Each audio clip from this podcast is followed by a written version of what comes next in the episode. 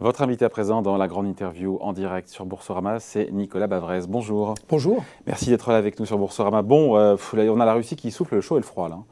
Euh, le Kremlin donc qui montre, qui a montré hier, encore aujourd'hui, des signes d'apaisement.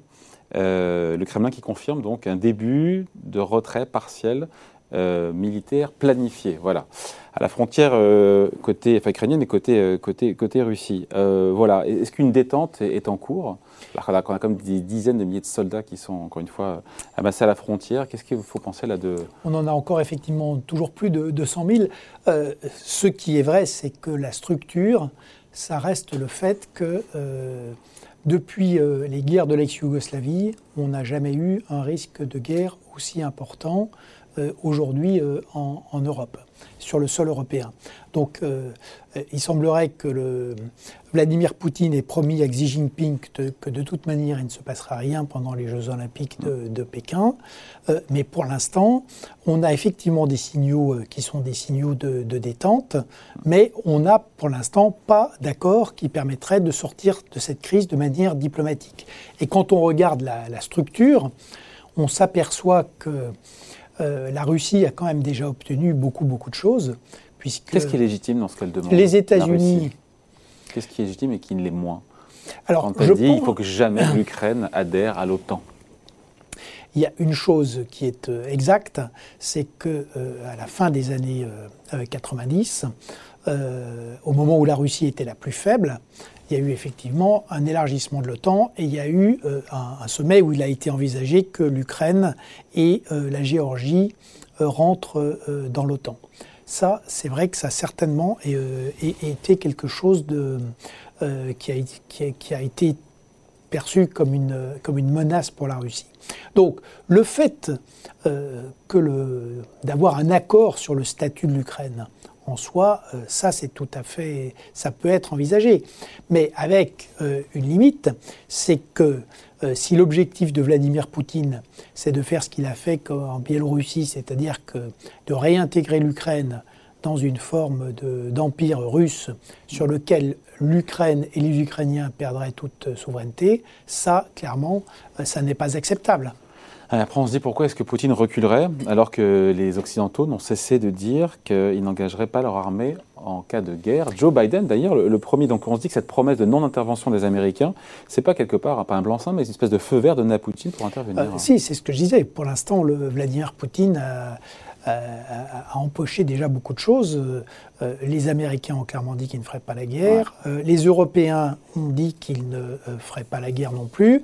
Et comme on le voit, il y a quand même une très grande incertitude sur les sanctions. On explique qu'on ne veut pas les annoncer trop vite, on a raison. Mm. Mais on voit bien que l'Allemagne notamment, qui est quand même le pays clé de l'Union européenne. Olaf Scholz qui se rend aujourd'hui à Moscou. Voilà, mais que l'Allemagne autour de Nord Stream est extrêmement ambiguë et que pour l'instant, l'Allemagne reste dominée par l'ost politique au plan diplomatique et par une politique étrangère qui est d'abord une politique mercantiliste, avec l'idée que c'est le commerce qui va permettre euh, de ramener euh, la Russie dans le, concert des nations. Et ça, franchement, euh, dans le monde tel qu'il est aujourd'hui, ça ne marche plus, parce qu'on a un monde avec des régimes autoritaires qui ont clairement annoncé que leur volonté, c'était premièrement de créer un monde post-occidental et dans lequel euh, il se taillerait des sphères d'influence euh, qui seraient euh, intouchables et avec l'idée de, déstabiliser par, ailleurs les démocraties. Si vous voulez, ce qui est quand même impressionnant dans ce que fait la Russie aujourd'hui, c'est n'est pas l'Ukraine seulement, c'est vraiment la guerre hybride qui est menée contre l'Europe avec donc ce qui s'est passé en Biélorussie, avec la pression militaire sur l'Ukraine, le chantage aux migrants, les cyberattaques, euh, le prix du gaz et la déstabilisation des démocraties avec le soutien au mouvement populiste.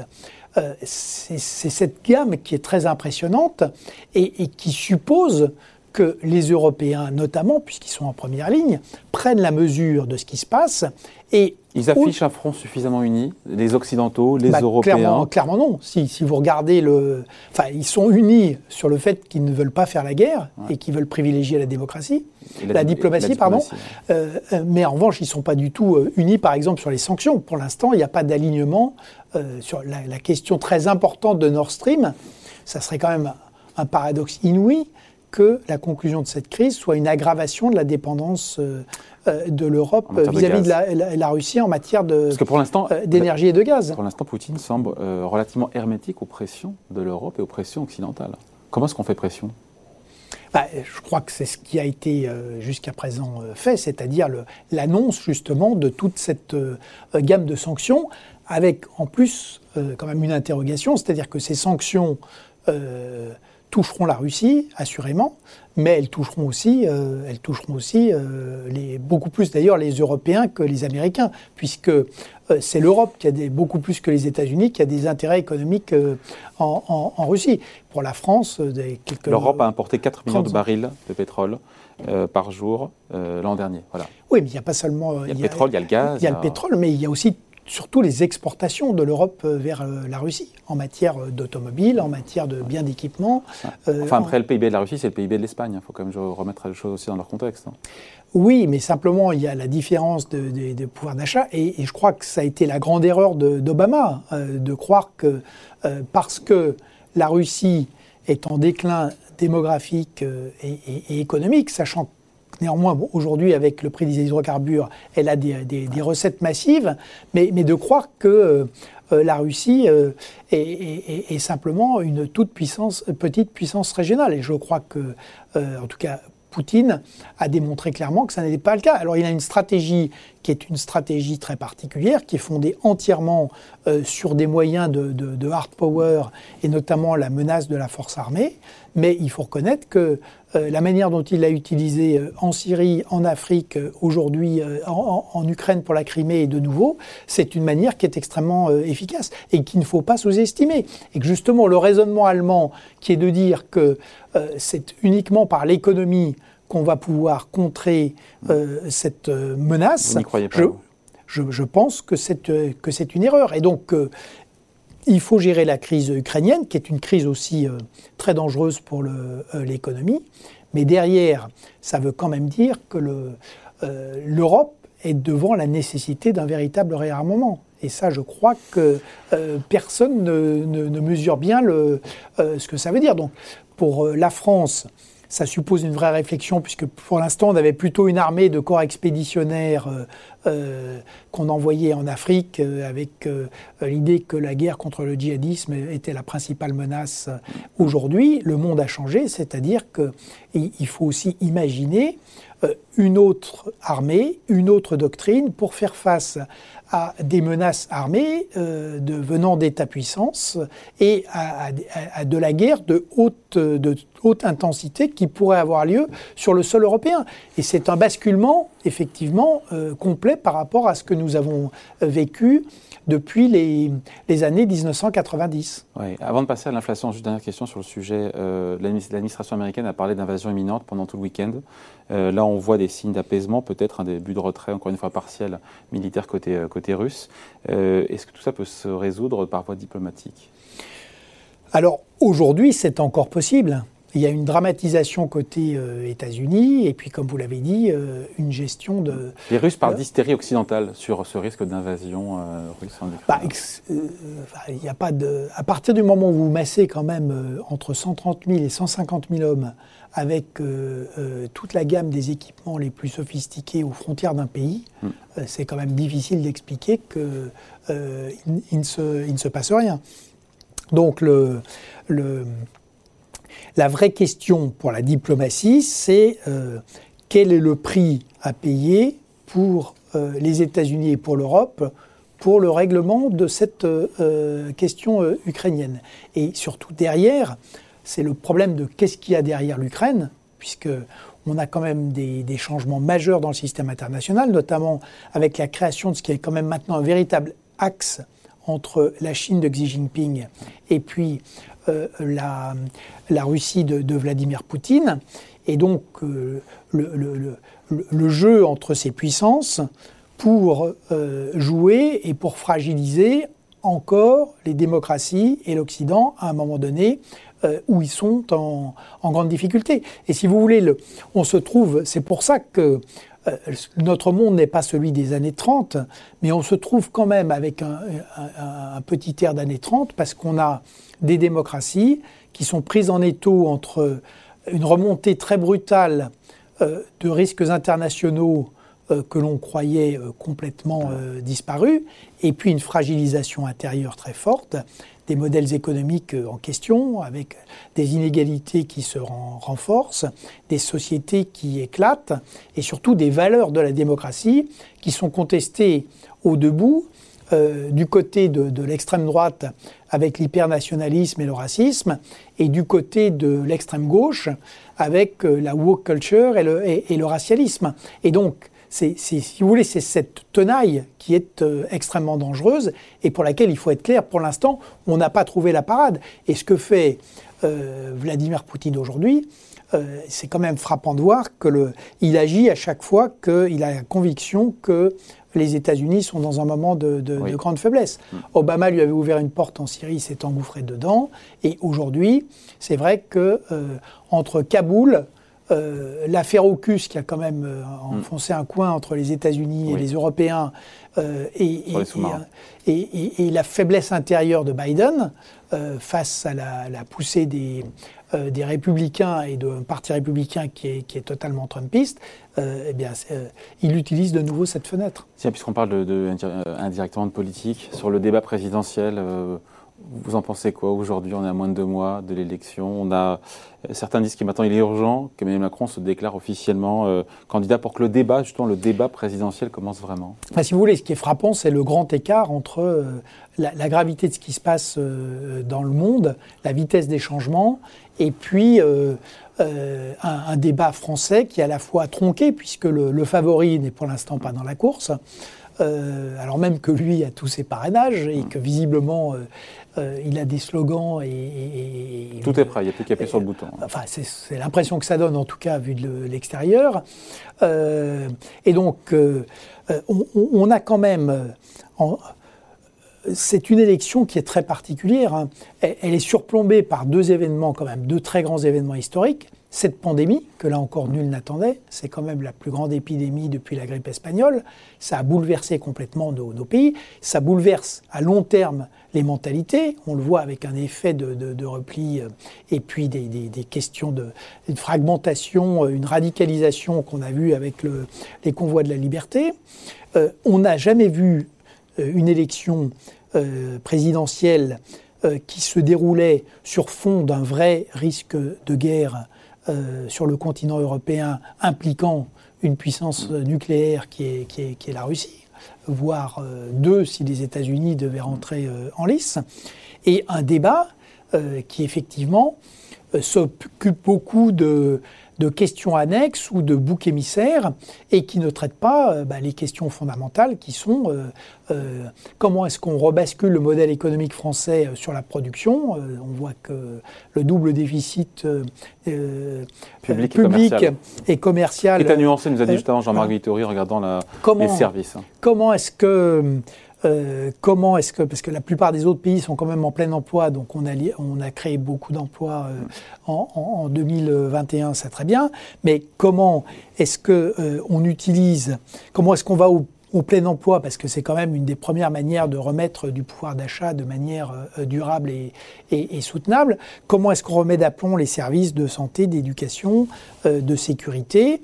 Comment est-ce qu'on renoue les fils de cette nation? Et comment, je rejoins ce qu'il est, c'est que le monde de 2022 n'est absolument plus celui de 2017. Comment est-ce qu'on repositionne notre pays en Europe et comment est-ce qu'on repositionne l'Europe dans un monde qui n'a, plus rien à voir Ça, ce sont des vraies questions. Et l'idée de dire que parce que euh, plus euh, le, Mali et le fait qu'il faut aussi trancher sur euh, notre présence au Sahel, c'est quand même très lourd tout ça. Et l'idée de dire que ces thèmes sont tellement lourds euh, qu'on devrait donc euh, euh, occulter le débat, je pense que c'est l'inverse dans une démocratie et que c'est précisément parce que on n'est pas rentré dans la, le monde a vraiment changé parce qu'on est vraiment à un tournant dans l'histoire de notre pays. Qu'il faut en débattre. Et l'élection présidentielle, elle a été créée par le général de Gaulle. On ne traite pas des vrais sujets. Bah non, pour l'instant, si vous voulez, si, le, si, si, si, on passe son temps à s'occuper uniquement euh, du, prénom, euh, du prénom des enfants euh, ou de, vous voyez, sur l'éducation, il y a beaucoup de choses extrêmement importantes dont, on, dont on pourrait débattre. et, si vous voulez, beaucoup de thèmes sont aussi pris euh, soit de manière démagogique, c'est-à-dire que chacun rivalise pour la distribution, la ventilation d'un argent gratuit qui va disparaître, au moment où il va disparaître, parce que le, avec l'inflation, il y aura la remontée des taux, et la remontée des taux, c'est la fin de, de, l'argent illimité, non, euh, en tout cas de l'argent illimité et gratuit. Mm. Mais euh, une fois qu'il n'y a plus d'argent illimité et gratuit, il n'y a plus de quoi qu'il en coûte. Or, pour l'instant, tout le monde continue sur cette terre comme si ça allait... et puis, effectivement, il y a beaucoup de il y a beaucoup de démagogie effectivement, il y a, une tenaille euh, euh, des, euh, des, mouvements populistes. On est quand même. le fait d'avoir. Si vous voulez, c'est aussi une très grande singularité de cette élection, d'avoir une extrême droite entre 30 et 35% une gauche qui a quasiment disparu, alors que normalement, dans un moment pareil, elle aurait vocation à pouvoir s'exprimer. En tout cas, il y a Jean-Luc Mélenchon euh, qui a clairement pris euh, euh, le, lead, mais c'est une gauche qui est une gauche radicale et, très particulière et qui, à mon avis, peinerait à gouverner. Et ensuite, on a effectivement beaucoup de donc du coup beaucoup de beaucoup de démagogie et un vrai manque sur euh, les, thèmes fondamentaux et structurants pour, euh, pour notre pays. Dans les thèmes, on en parle, il faut en parler, c'est de l'inflation évidemment, euh, qui selon vous, contrairement à ce qu'affirment Christine Lagarde et Bruno Le Maire, n'est pas temporaire. Pourquoi c'est durable selon vous pourquoi Alors que tout le monde nous dit, l'INSEE et d'autres, que l'inflation va refluer, notamment en Europe, une fois qu'on aura passé le pic des prix de l'énergie, là, quelque part, au printemps? Je pense que c'est durable pour deux raisons. La première, c'est que bien évidemment, il y a des effets qui sont liés à la sortie de la, pandémie, euh, parce que la pandémie, en fait, pourquoi est-ce qu'on a une reprise très particulière? La pandémie, c'est un choc sur l'offre. Et donc, en fait, on a eu cette structure très particulière où, avec l'épargne accumulée, on n'avait pas de problème de demande en sortie de... Et en revanche, on a eu des problèmes majeurs sur l'offre avec des pénuries euh, de matériaux, euh, des problèmes sur les chaînes logistiques, pénurie de, de travail. Donc, on attendait euh, des faillites d'entreprises et du chômage, et on a l'inflation. Mais derrière, si vous voulez, et ça, rejoint ce qui se passe au plan international, il faut voir que ce grand mouvement de baisse des prix, il a quand même été porté par la mondialisation, l'irruption de la Chine qui est devenue l'atelier du monde, euh, la numérisation. Et donc dans, ces mouvements, en tout cas, euh, la, mondialisation et, tout le monde aujourd'hui veut, rapatrier des productions. Euh, ça, ça va coûter euh, plus cher. Donc le rapatriement des productions, la transition écologique, le fait qu'il faut instaurer un prix du carbone qui est la seule mesure économique efficace, tout ça, ce sont des éléments structurels de hausse des prix. Et la deuxième raison ah. très importante, la deuxième raison, c'est qu'il y a des il y a des pays clés où on a déjà la boucle entre l'emploi et les salaires. Si on prend les États-Unis, on est maintenant à 7,5% d'inflation aux États-Unis et il y a une vraie boucle emploi-salaire. On l'a au Royaume-Uni et on commence à l'avoir en Allemagne. Donc, euh, et ça, euh, c'est à ce moment-là que les anticipations bougent. Donc la France a tardé un peu à être rattrapée précisément parce qu'on est plus un lieu de distribution que de production. Et donc pendant un, premier temps, en fait... Le gel du tarif de l'électricité, calculé par l'INSEE, a permis de retirer un point, enfin un point d'inflation qu'on aurait eu en plus si on avait laissé les alors, Par ailleurs, il y a eu des, des, voilà, des, mesures qui ont été prises, mais la, France va être, euh, la France va être rattrapée. Et, et, quand vous, on va le voir avec les négociations salariales, donc cette année, même s'il y a des secteurs très particuliers comme l'hôtellerie et la restauration où il y a des hausses massives parce que euh, pour essayer d'éviter que euh, les compétences fuient euh, ces, secteurs, mais les, les, augmentations de salaire ont été plutôt un tout petit peu inférieures à l'inflation cette année. Mais vous verrez que à la fin de 2022, il va en aller tout autrement parce que pour durer tout, le monde, tout le monde, Elle est là pour durer combien de temps? L'inflation et sur quelle base, sur quel niveau? Alors, tout va dépendre de, tout va dépendre de ce qu'ont vont faire les banques centrales. Mais vous voyez que les banques centrales... Elles sont gênées aux entournures. Hein. Ah ben, c'est une situation, si vous voulez, euh, qui est... Parce que maintenant, euh, on, a la perspective. Donc, premièrement, euh, on a une pandémie qui est peut-être en train de devenir une endémie, mais bon, le, virus est quand même toujours là. Deuxièmement, on a donc euh, un, vrai risque de volatilité financière et euh, donc euh, et par ailleurs de, récession en cas de hausse des taux trop rapide. Et enfin, on a un risque, on a un risque de guerre comme les démocraties n'en ont plus connu. donc il y a un dilemme pour les banques centrales. Donc il y a un dilemme qui est extrêmement compliqué. Je pense que les banques centrales ne peuvent pas laisser l'inflation s'installer parce qu'elles elles redécouvrent leur première mission qui est la stabilité des prix. Euh, et qu'à l'inverse, euh, il faut le faire d'une manière extrêmement progressive, mesurée, maîtrisée, si on veut euh, éviter un choc sur l'économie, un choc sur les marchés mais aussi un choc, un choc sur les sociétés. Et donc comment on fait pour ramener l'inflation à 2% sans provoquer de récession ou de crack? Ben, La ligne de crête, elle est étroite. Hein. il y a une ligne de crête très étroite qui est euh, la sortie progressive du quantitative easing et puis effectivement une, remontée des taux extrêmement euh, progressive et j'allais dire euh, pilotée en fonction de ce qui va se passer sur l'économie, mais aussi aujourd'hui eh sur l'international. Et j'y reviens, si vous voulez, dans les risques qui avaient été... le risque de la, la pandémie, évidemment, tout le monde l'a en tête depuis deux ans. Mais les deux choses qui ont été sous-estimées, c'est l'inflation et, surtout la, dégradation de la situation, euh, de la situation géopolitique. Voilà. Merci en tout cas, merci d'avoir été avec nous. Euh, Nicolas Bavrez, économiste et historien, invité de la grande interview en direct sur Boursorama. Merci. Merci infiniment.